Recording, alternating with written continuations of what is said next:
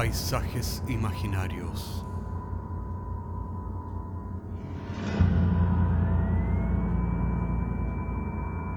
Una producción Cortés Rojas.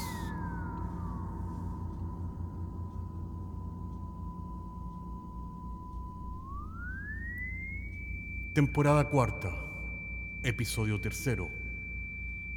Metafísica en el bosque.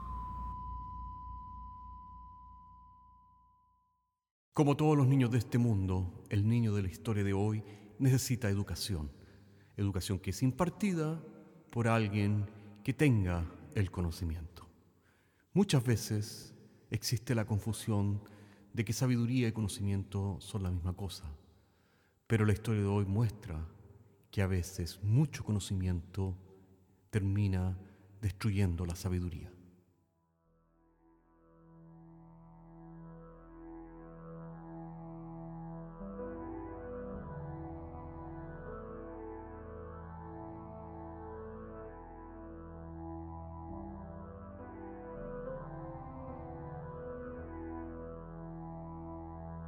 En un pueblo remoto, perdido en la noche de la historia, en el tiempo en que Cronos, solo y taciturno, no conocía a Gea, en ese tiempo vivió Ishtar, un niño desconcertante. A Ishtar le costó particularmente comprender las funciones de las cosas, porque él se empeñó en usar las mesas como tambores, los tambores como sombreros, los sombreros como bolsas, las bolsas como globos. Cuando Ishtar cumplió nueve años, su padre comprendió que había entrado en la edad de las preguntas. Así es que decidió continuar la remota tradición de sus antepasados y lo llevó pues al bosque de los filósofos para que fuera educado. Caminaron varios días hacia aquel lugar. Pasaron por ríos, valles y pedregales.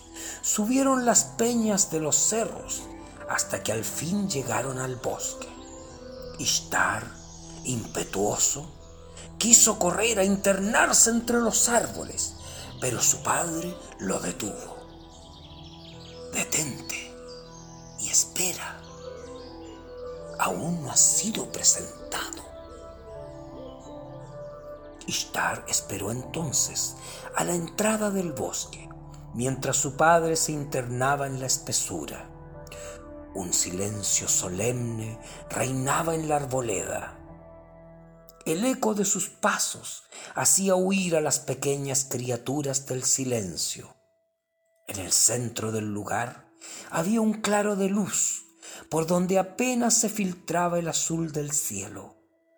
Era el mismo lugar donde hace muchos años atrás su padre a su vez lo había presentado a los filósofos del bosque. El hombre entonces gritó a los árboles. ¡Ah! Soy Bradix hijo de Orán. Mi hijo Ishtar ha entrado en la edad de las preguntas. Os ruego, oh sabios, que lo hagáis vuestro discípulo. Así sea, contestaron los inmutables filósofos desde la espesura de los árboles. Solo entonces el hombre trajo consigo a su hijo, que no dejaba de mirar entre los árboles para hallar algún filósofo. Cuando se detuvieron en el claro, Ishtar preguntó, ¿Dónde están los filósofos, papá? Oh, están arriba de los árboles, hijo. Ishtar levantó la vista y pudo ver entre las ramas a los filósofos del bosque. Estaban mimetizados entre los árboles y no hacían ningún ruido. Leían grandes libros y tenían largas barbas. llevaban el cuerpo cubierto de hojas. Se veía que las estaciones habían pasado por ellos de manera que estaban endurecidos por el más crudo ascetismo. Sus ojos estaban como desorbitados y su mirada lejana, sin ninguna noción del tiempo. Y entonces se despidió con mucho cariño de su hijo con un beso en la frente. Ishtar se sentó bajo la luz. ¿Quiénes sois vosotros? Hmm, nosotros somos los filósofos del bosque. ¿Podrían bajar a jugar conmigo? nosotros jamás bajamos a la tierra. ¿Y por qué? Porque conocemos todo desde la altura. ¿Todo? Oh, nosotros filosofamos sobre los hombres, el mundo y los astros. Nosotros poseemos el libro de todas las respuestas. Hace muchísimo tiempo fuimos los filósofos del laberinto. Los hombres se perdían para siempre cuando no podían responder nuestras preguntas. Luego creamos el oráculo. Los hombres sabios venían a este lugar para preguntar cosas importantes. El primer filósofo del bosque abandonó el mundo y meditó cuarenta días con sus noches debajo de uno de estos árboles del conocimiento. Otro filósofo se iluminó cuando una manzana le cayó sobre su cabeza. Pero el más sabio de todos fue aquel que abandonó el mundo para vivir sobre el árbol del conocimiento porque sigue la escondida senda por donde han ido los pocos sabios que en el mundo han sido. Pero no entiendo. ¿Qué comen ustedes? ¿De qué viven? Te dijimos que comemos de los frutos de los árboles del conocimiento. Por eso no necesitamos descender a la tierra. Mm, ¿Y qué tan viejos sois? Somos tan viejos como estos árboles. Oh, qué pena. Entonces no podéis jugar conmigo. Nada de eso, muchachito. Nosotros tenemos muchísima agilidad. ¿Podéis trepar las ramas? ¡Ja! No solo eso, podemos saltar de árbol en árbol. Y los filósofos del bosque cambiaron sus ubicaciones trepando de árbol en árbol. Parecía como si el bosque se estremeciera y que sus fugaces sombras nublaran el cielo. Era como si una bandada de pájaros enormes agitara las ramas, las cuales dejaban caer sus hojas como plumas.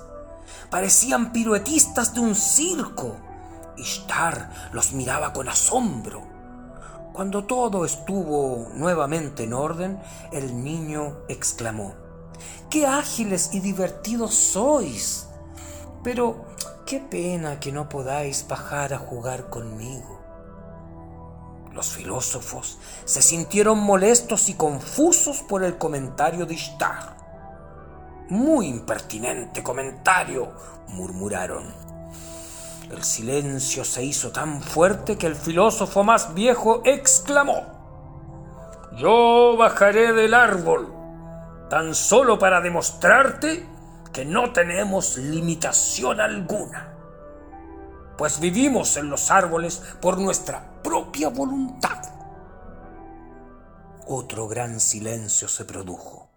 Era la primera vez desde la era de los oráculos que un filósofo bajaba de los árboles del conocimiento. El último en hacerlo había bajado tan solo para aconsejar a un rey sordo. El filósofo bajó con gran agilidad, pero al acercarse al niño, notó que sus brazos se habían alargado con el tiempo y que sus piernas estaban demasiado encorvadas. Al dar el primer paso, notó que no podía caminar de frente y cuando trató de erguirse se dio cuenta que no podía caminar erecto. Ishtar exclamó entre risas, ¿qué clase de filósofos sois? ¿Filosofillos? ¿Filosofastros? ¿Filosofáis sobre los astros? Sí, contestó gravemente el anciano filósofo, sin perder del todo su orgullo. ¿Y me podríais decir, oh hombre sabio, de qué están hechos los astros? Ciertamente están hechos de fuego. ¡De fuego! exclamó Ishtar, animado por la palabra. ¿Podríais, oh sabios, enseñarme vosotros a hacer el fuego? Mm, en verdad sabemos lo que es el fuego, sus componentes, su química, eh, pero no sabemos cómo hacerlo, se excusaron todos. Mm, ¿Filosofáis sobre los astros y no sabéis encender el fuego? Eh, sabemos que los primeros filósofos del bosque sí sabían el secreto. Pero con el paso del tiempo y la tradición y los discípulos y los maestros, el secreto se fue perdiendo de generación en generación y hoy no sabemos encender el fuego. Lamentablemente esa es la verdad. Debemos admitirlo. Pues yo, hoy día, os enseñaré a hacer el fuego. Ishtar golpeó dos grandes piedras, de las cuales salió una chispa que encendió un poco de pasto seco.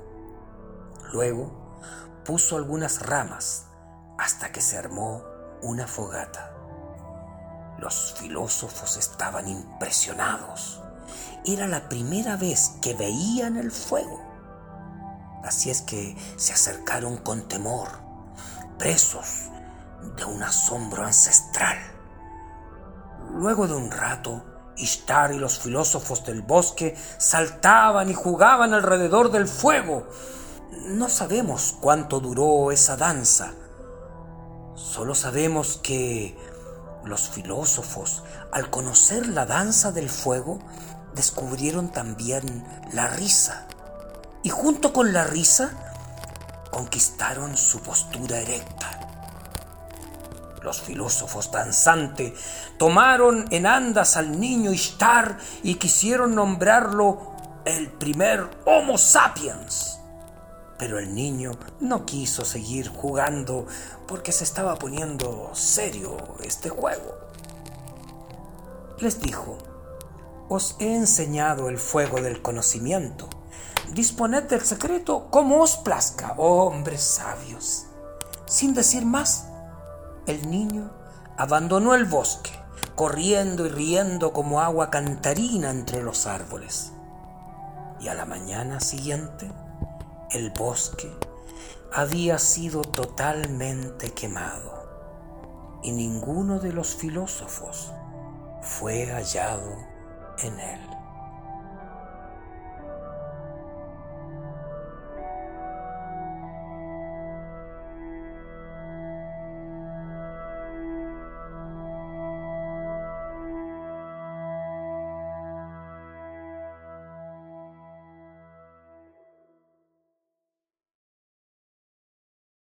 Y cuenta la leyenda que fue este mismo fuego el que consumió el bosque de los filósofos, que fue robado por Prometeo para llevárselo a los seres humanos.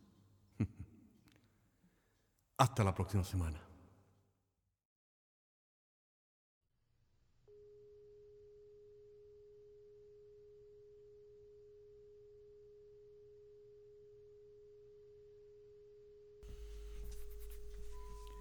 Paisajes Imaginarios es un podcast semanal que se distribuye con una licencia pública general. Puedes encontrarnos en iTunes, Spotify o donde quieras que escuches podcasts. Contáctanos a paisajes.caco.cl. Hasta la próxima semana.